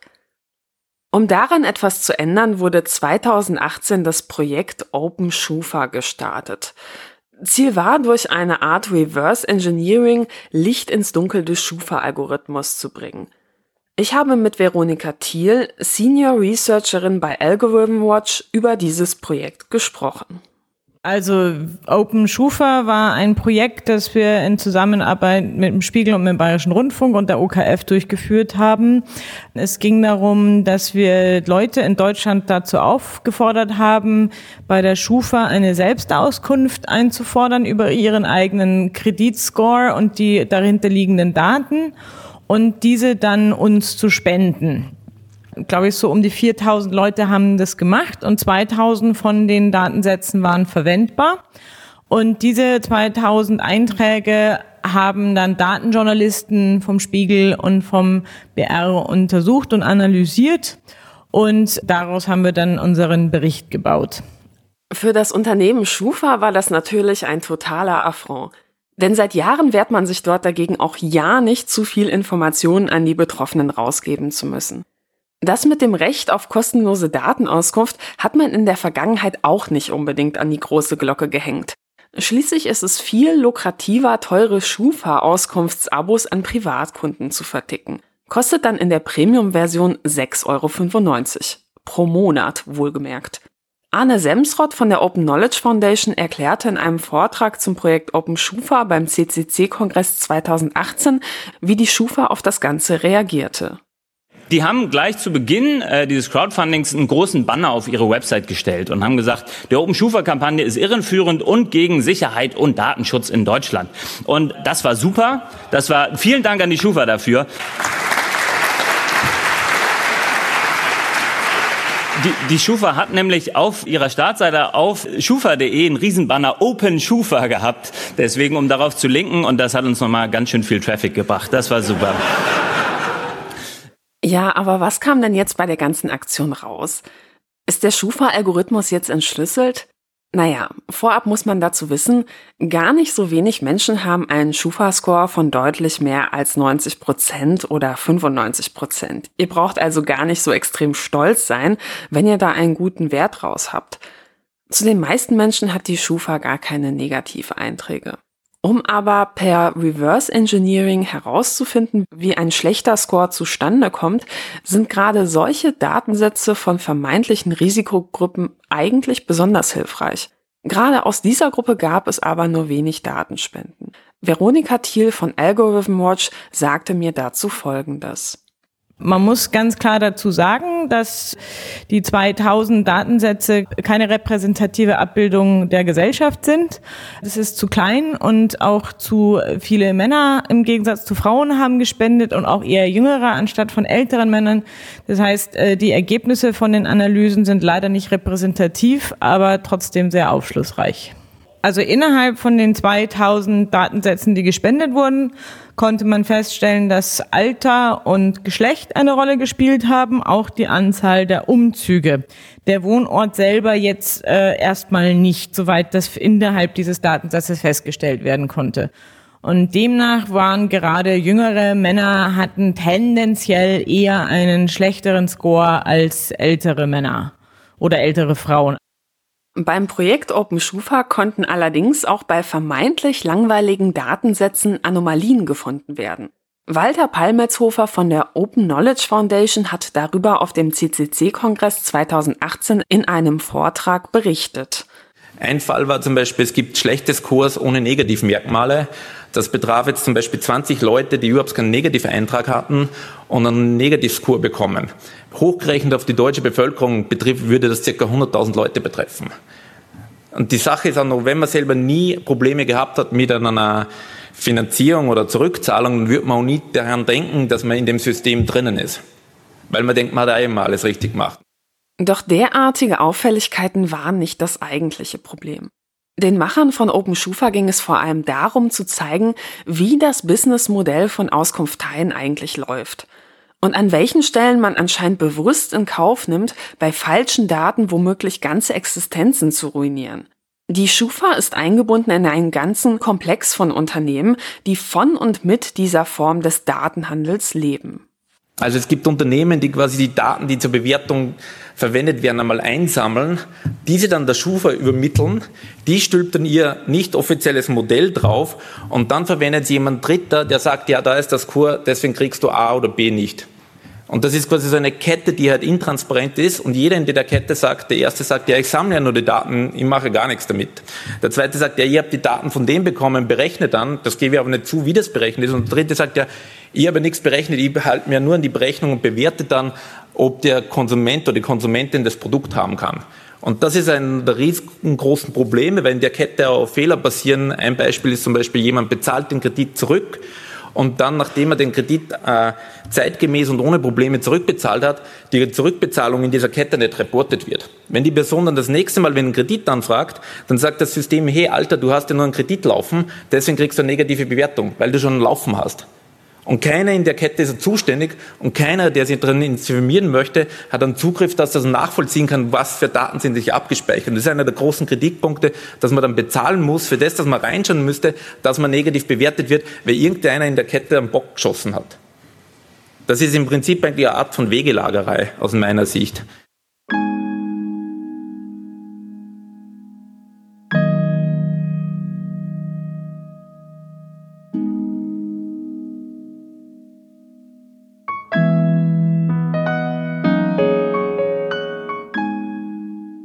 Der Datenschutzaktivist und Jurist Jonas Breyer hat bei seiner Anfrage zahlreiche falsche Daten in seiner Schufa-Akte gefunden. Ich frage ihn daher, ob er daraus die Schlussfolgerung ziehen würde, dass Kreditauskunfteien an sich abgeschafft gehören. Ob es überhaupt eine Wirtschaftsauskunftei geben muss, Ja, da kann man natürlich auch solcher und solcher Ansicht sein. Aus der Sicht des Betroffenen ärgert es mich immer, wenn ich mich damit abgeben muss und wenn dann meine Daten verarbeitet werden, obwohl ich eigentlich gar nichts falsch mache. Als Rechtsanwalt sehe ich allerdings auch die Seite von Unternehmen, die nämlich oft genauso rechtschaffen sind und die dann doch zu einem äh, gewissen Prozentsatz äh, betrogen werden einfach. Ja. Also von Schuldnern, die ganz genau wissen, dass sie ähm, halt Dinge kaufen, die sie nicht bezahlen wollen und nicht bezahlen können und, und eben auch nicht bezahlen werden. Ja. Ähm, das gibt es schon auch. Von daher verstehe ich schon, dass man auch als Unternehmer äh, und als Verkäufer ähm, da eines gewissen Schutzes bedarf. Wir erinnern uns ja auch, es ist ja nur ein ganz kleiner Teil der Unternehmen, äh, die eben die großen Konzerne sind. Die, ähm, die allermeisten Unternehmen sind ja klein. Das sind äh, ganz normale Personengesellschaften. Und äh, die haben dann auch nicht so große Geldreserven und, oder eben auch Mittelständler wie Handwerker zum Beispiel. Ne? Da gibt es schon Bereiche, wo sehr viel betrogen wird und ähm, irgendwann müssen die dann ihren Laden schließen, weil sie sich nicht mehr leisten können. Gleichzeitig sagt er aber auch, so wie es ist, darf es auf gar keinen Fall bleiben. Und er schlägt Reformen vor. Was ich beispielsweise gut fände und was auch diskutiert wird, ich weiß nicht, was da der ganz, äh, der ganz neue Stand davon ist, ist, wenn man eigentlich nur Negativdaten speichert. Denn zurzeit werden da ganz viele Positivdaten gespeichert also welche Konten ich wo habe, zum Teil auch äh, mit den Nummern und irgendwie mit Kreditkartennummern und so weiter. Und es wird da dann gespeichert, äh, solange diese Vertragsbeziehung besteht. Und zwar ohne, dass ich ähm, eigentlich jemals was falsch gemacht habe. Ne? Es ist eigentlich so eine Art Vorratsdatenspeicherung, die da stattfindet. Und formal liegen da natürlich Einwilligungen vor gegenüber den Banken. Ne? Aber wie freiwillig die sind, das weiß jeder habe ich auch mal spaßeshalber probiert, dass ich die nicht abgebe und dann habe ich halt das Konto eben nicht gekriegt. Ne? Und das zweite große Problem ist, dass die ganzen angeschlossenen Unternehmen selbst dafür zuständig sind, faktisch, welche Daten sie ein- und ausmelden. Und die Schufa will damit äh, nichts zu tun haben. Die will eigentlich nur die Hand aufhalten und das Geld verdienen. Und äh, ansonsten äh, will sie die Verantwortung eben nicht übernehmen. Ne? Vielleicht könnte man der Schufa auferlegen, hier mehr Kontrollen und mehr Stichproben zu machen. Vielleicht auch ähm, könnte man die Schufa dazu bewegen, dass sie Vertragspartner irgendwie abstraft mit Vertragsstrafen oder so, die dem nicht nachkommen. Für Veronika Thiel von Algorithm Watch ist jedenfalls klar, dass der Fall Schufa mit der Studie nicht abgeschlossen ist. Sie sagt, wir brauchen eine grundlegend neue Herangehensweise an das ganze Scoring-Prinzip, mit dem übrigens so gut wie alle Auskunfteien arbeiten. Und ich muss sagen, Sie hat da aus meiner Sicht absolut recht. Es geht einfach darum, den Druck auf Politik und Auskunfteien auszuüben, zu sagen, dass so ein essentieller Bestandteil unseres Lebens uns verschlossen ist und dass es eigentlich nicht angeht, dass so eine private Auskunftei diese Firma das einfach so weiterarbeiten kann, wie sie es jetzt tut. Unsere Forderungen sind also ganz klar. Wir fordern eine Offenlegung des Algorithmus, den die Schufa benutzt. Das kann sie auch gerne deutlich gegenüber dem hessischen Datenschutzbeauftragten tun, der für die Schufa verantwortlich ist.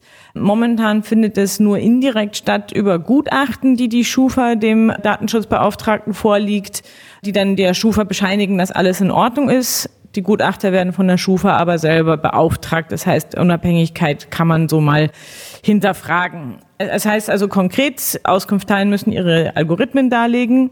Und zwar geht es jetzt nicht nur um den mathematischen, statistischen Algorithmus, sondern auch noch darüber hinaus, wie die Datenhaltung und die Datenkonsistenz aussieht, welche sozialen Auswirkungen durch mögliche Diskriminierungseffekte entstehen können und welche effektiven Einspruchsmöglichkeiten Betroffene überhaupt haben. Vor einigen Jahren verursachte ein Forschungsprojekt der Schufa in Kooperation mit dem Hasso-Plattner-Institut für großen Wirbel. Man wollte erforschen, inwiefern man denn nicht auch die Social-Media-Aktivitäten der Betroffenen bei der Berechnung der Kreditwürdigkeit mit einbeziehen könnte. Nachdem aber das Projekt öffentlich wurde und für immense Kritik sorgte, wurde es schnell auf Eis gelegt. In anderen Ländern gibt es allerdings deutlich weniger Widerstand gegen solche Methoden. Die Kreditauskunfteien werben damit, dass dadurch mehr Menschen als bisher die Chance auf einen Kredit bekämen. Aber selbst wenn das stimmen sollte, um welchen Preis? Längst wird daran geforscht, was das Anrufverhalten einer Person über die Kreditwürdigkeit aussagt. Aber selbst wenn solche Analysen in Anführungsstrichen effizienter wären, wie fair wäre es bitte sehr, jemanden, der finanziell am Boden liegt, dazu aufzufordern, derart die Hose runterzulassen, um überhaupt für einen Kredit in Frage zu kommen? Ja, will ich einer Auskunftei oder einer Bank mitteilen, äh, dass ich beispielsweise bei der AIDS-Hilfe oder den anonymen Alkoholikern angerufen habe oder eine Affäre habe? Das geht die doch verdammt nochmal nichts an. Im Vergleich zu vielen anderen Projekten ist das, was die Schufa macht, wahrscheinlich Kindergeburtstag. In China werden gerade landesweit Systeme ausgerollt, bei denen Daten aus Privatwirtschaft und Behörden zusammengeführt werden, um einen allgemeinen Scorewert für jeden Bürger zu ermitteln. Da geht es dann nicht mehr nur darum, in Anführungsstrichen, ob ich zukünftig einen Kredit bekomme. Von diesem Wert hängt dann auch ab, ob meine Kinder auf eine gute Schule gehen dürfen oder ob ich befördert werde. Professor Dr. Speth von der Uni Hamburg findet es besonders schwierig, dass es einen zunehmenden Trend zur Auswertung des privaten Kommunikationsverhaltens von Nutzern gibt. Und dazu gehört vor allem der ganze Bereich Social Media. Da sind wir nicht nur in anderen Ländern mit dabei, also Stichwort ist natürlich das Social Credit System, was China äh, am implementieren ist, aber auch in anderen Ländern, sondern das findet zum Teil auch bei den Tech-Startups in Deutschland schon statt, dass Social Media Nutzung ausgewertet wird, entweder mit Einwilligung derjenigen oder aber auch ohne Einwilligung derjenigen, äh, dass man schaut, wie viele Followers hat man denn da. Und das ist natürlich eine Frage, die sehr, sehr heikel ist. Also jetzt ist es zum Beispiel so, in, wenn ich in die USA einreise, muss ich ja auch meine Social Media Accounts mittlerweile preisgeben, wenn ich hier einreisen möchte. Ähm, das findet also in, in größerem Maße auch statt, nicht nur für Finanzscores, sondern auch überhaupt, darf ich in irgendein Land einreisen oder nicht. Und das ist insofern natürlich sehr heikel, weil es darum geht, habe ich dann überhaupt die richtigen Freunde, habe ich genug Freunde wenn man sich das Social Credit System in China anguckt, da geht es ja nicht nur darum, hat man ein großes soziales Netzwerk, sondern wer ist da auch mit drin? Sind vielleicht irgendwelche subversiven oder suspekten Typen in meinem Social Netzwerk, was meinen Score dann wieder absenken würde? Das ist natürlich eine, eine sehr, sehr schwierige äh, Sache, wenn ich dann aus strategischen Gründen mir mein Social-Media-Verhalten dann so gestalten muss, dass ich die richtigen Leute habe, dass ich mit äh, die richtigen Themen bespreche, nicht die falschen Themen bespreche und mich da versuche sehr strategisch aufzustellen, um dann meinen Score nicht zu verhunzen.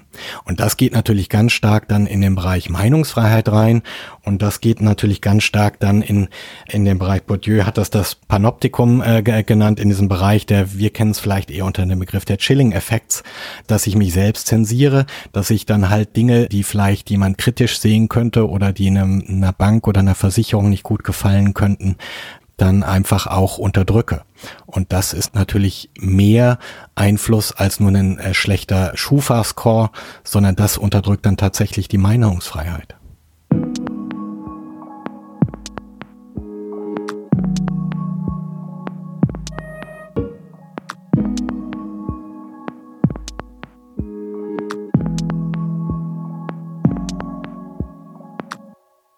Wenn man einfach mal allen Bundestagsabgeordneten ihre unfreiwillig bei Unternehmen hinterlassenen Datenspuren ausdrucken und mit einem LKW vor der Haustür abladen würde, das Problem gläserner Kunde wäre schnell vom Tisch.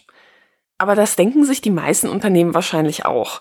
Und deshalb bekommt man seine vollständigen Kundendaten meist erst auf Anfrage zu sehen. Ich habe nicht nur deshalb meine Daten bei Amazon, Netflix und der Schufa angefordert, weil ich neugierig war und wissen wollte, was die über mich haben. Eigentlich ging es mir um viel mehr. Ich finde ja, Unternehmen sollten Nutzer viel besser über ihre Datensammlungen informieren. Und man sollte nicht erst umständlich anfragen müssen, um einsehen zu können, was die eigentlich über mich wissen. Denn nur wenn ich weiß, was da gespeichert ist, kann ich beispielsweise von meinem Recht auf Datenlöschung Gebrauch machen. Ich finde ja, es ist eine regelrechte Frechheit, dass man erst ein teures Schufa Premium Abo abschließen muss, um proaktiv über neue Einträge informiert zu werden, ja? Schließlich sind das immerhin noch meine Daten, mit der die Schufa da Geld macht. Das Recht auf Datenauskunft ist nicht neu.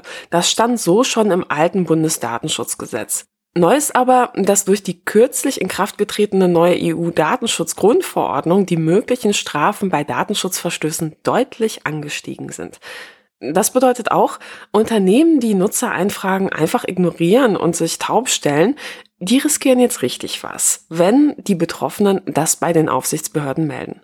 Ja, und ich denke, diese Chance der zusätzlichen Motivation der Beantwortung unserer Anfragen, die sollten wir einfach mal nutzen. Wer bei einer gesetzlichen Krankenversicherung ist, kann mit einer Datenauskunft übrigens auch nachprüfen, was Ärzte eigentlich beim letzten Besuch so abgerechnet haben. Ja, der eine oder andere dürfte da vielleicht Überraschungen erleben.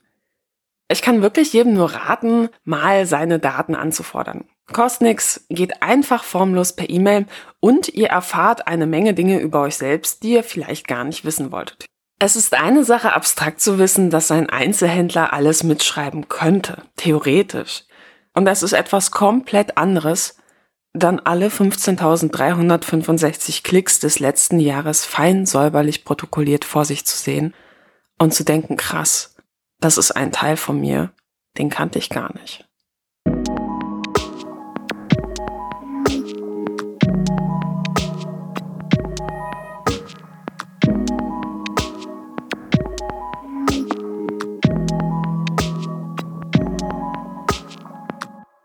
Ja, und damit sind wir auch schon am Ende dieser Folge des Denkangebot-Podcasts angekommen.